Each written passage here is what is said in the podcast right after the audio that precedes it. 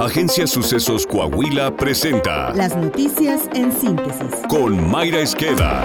Esto es lo más relevante para empezar. Seguridad. Personas armadas quienes se autodefinieron como parte de un grupo en resistencia se pronunciaron en contra de la organización autodefensa El Machete en el municipio de Panteló, Chiapas. De acuerdo con un video que circula en redes sociales, se observa gente armada, encapuchada e incluso con chalecos antibalas recorriendo montañas de esa localidad indígena. Según uno de los encapuchados que aparece en el video, su intención es recuperar el municipio que desde julio de 2021 fue tomado por los machetes, a quien culpan de 31 desapariciones y asesinatos ocurridos en esa zona. La violencia en Chiapas, gobernado por el morenista Rutilio Escandón, sigue en aumento. Basta recordar que en mayo, al menos 3.000 personas de una docena de comunidades dejaron sus casas y emprendieron un desplazamiento forzado, huyendo de la violencia y reclutamiento de grupos del crimen organizado. Hace tan solo unos días, 16 trabajadores de la Secretaría de Seguridad fueron secuestrados por civiles armados. Cuatro hombres y dos mujeres fueron fusilados en Apodaca, Nuevo León. Habitantes de la colonia residencial Palmas, primer sector, solicitaron auxilio al escuchar múltiples detonaciones por arma de fuego. Al arribar al sitio, las autoridades hallaron los cuerpos de seis personas maniatadas, descalzas y con disparos en la nuca. Algunas víctimas presentaban huellas de tortura. Reportes locales indicaron que las víctimas se encontraban privadas de la libertad y que fueron llevadas al sitio solo para asesinarlas. Se sabe que las personas tenían entre 30 y 35 años de edad. Nuevamente Sinaloa fue escenario de narcobloqueos. Cinco puntos carreteros de Nabolato se registraron luego de un operativo en el que detectaron patrullas clonadas de la Guardia Nacional y la Marina Armada de México en la zona. Las arterias fueron obstaculizadas con unidades pesadas como tractocamiones en la entrada y salida de La Palma, en Caseta La Platanera y Caseta San Blas y puente que va de Vitaruto a La Palma. Además, tres patrullas resultaron dañadas por ponchallantas. Más de 340 elementos de la Policía Estatal de Chihuahua fueron despedidos y son investigados por presuntos vínculos con actividades ilícitas. El secretario de Seguridad Pública Estatal Gilberto Loya informó la apertura de 300 investigaciones en contra de los ahora exagentes de la Policía Estatal. Además, se suspendió a 52 elementos quienes ya están bajo investigación como parte de lo que llamó un proceso de combatir la impunidad.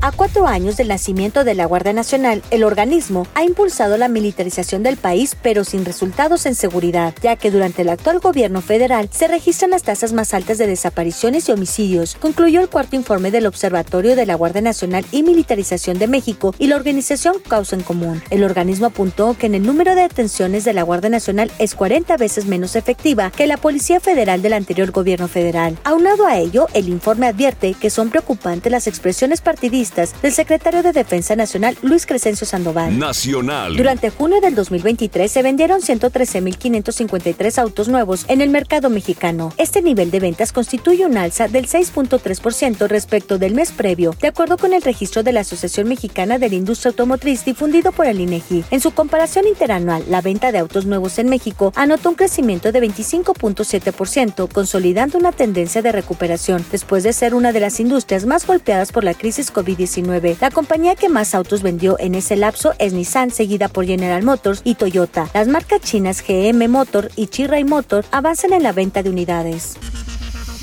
Esta es la opinión de Israel Navarro, en clave de FACO. Claramente la fórmula de la polarización y el enmarcar al inmigrante indocumentado como el enemigo del pueblo estadounidense tristemente da resultados. Por ello, llega para ustedes la nueva versión, la ley SB 1718 de Florida, impulsada por el gobernador y precandidato a la presidencia Ron DeSantis. La entrada en vigor de la ley ha desatado una oleada de gente indocumentada que está abandonando el estado, lo cual tendrá un impacto en la oferta de mano de obra y en el costo de vida. Pero eso tiende a no importar porque muchos ciudadanos ven en el migrante indocumentado una amenaza a su estilo de vida. y tomar en cuenta que ellos hacen la chamba más dura para soportar la columna de la economía floridense. Y aunque no sabemos si al igual que la propuesta 187 de California vaya a ser derogada en las Cortes, para Ron DeSantis es una excelente plataforma de campaña. Se vuelve más trompista que Trump para poder rebasarlo por la derecha ahora que el expresidente está enfrentando un proceso judicial. El timing perfecto.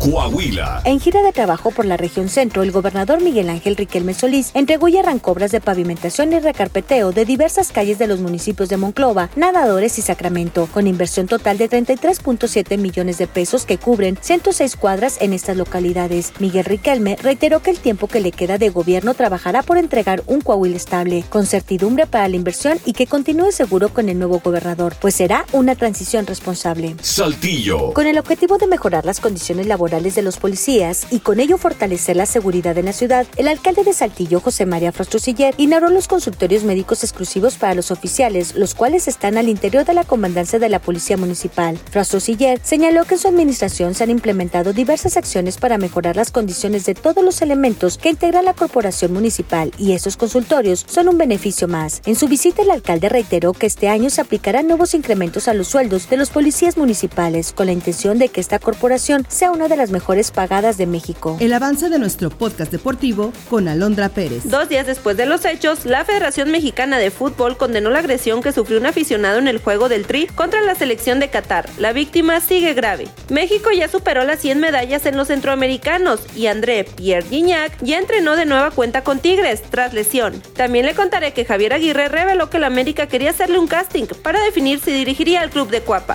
Está usted bien informado. Somos Sucesos Coahuila.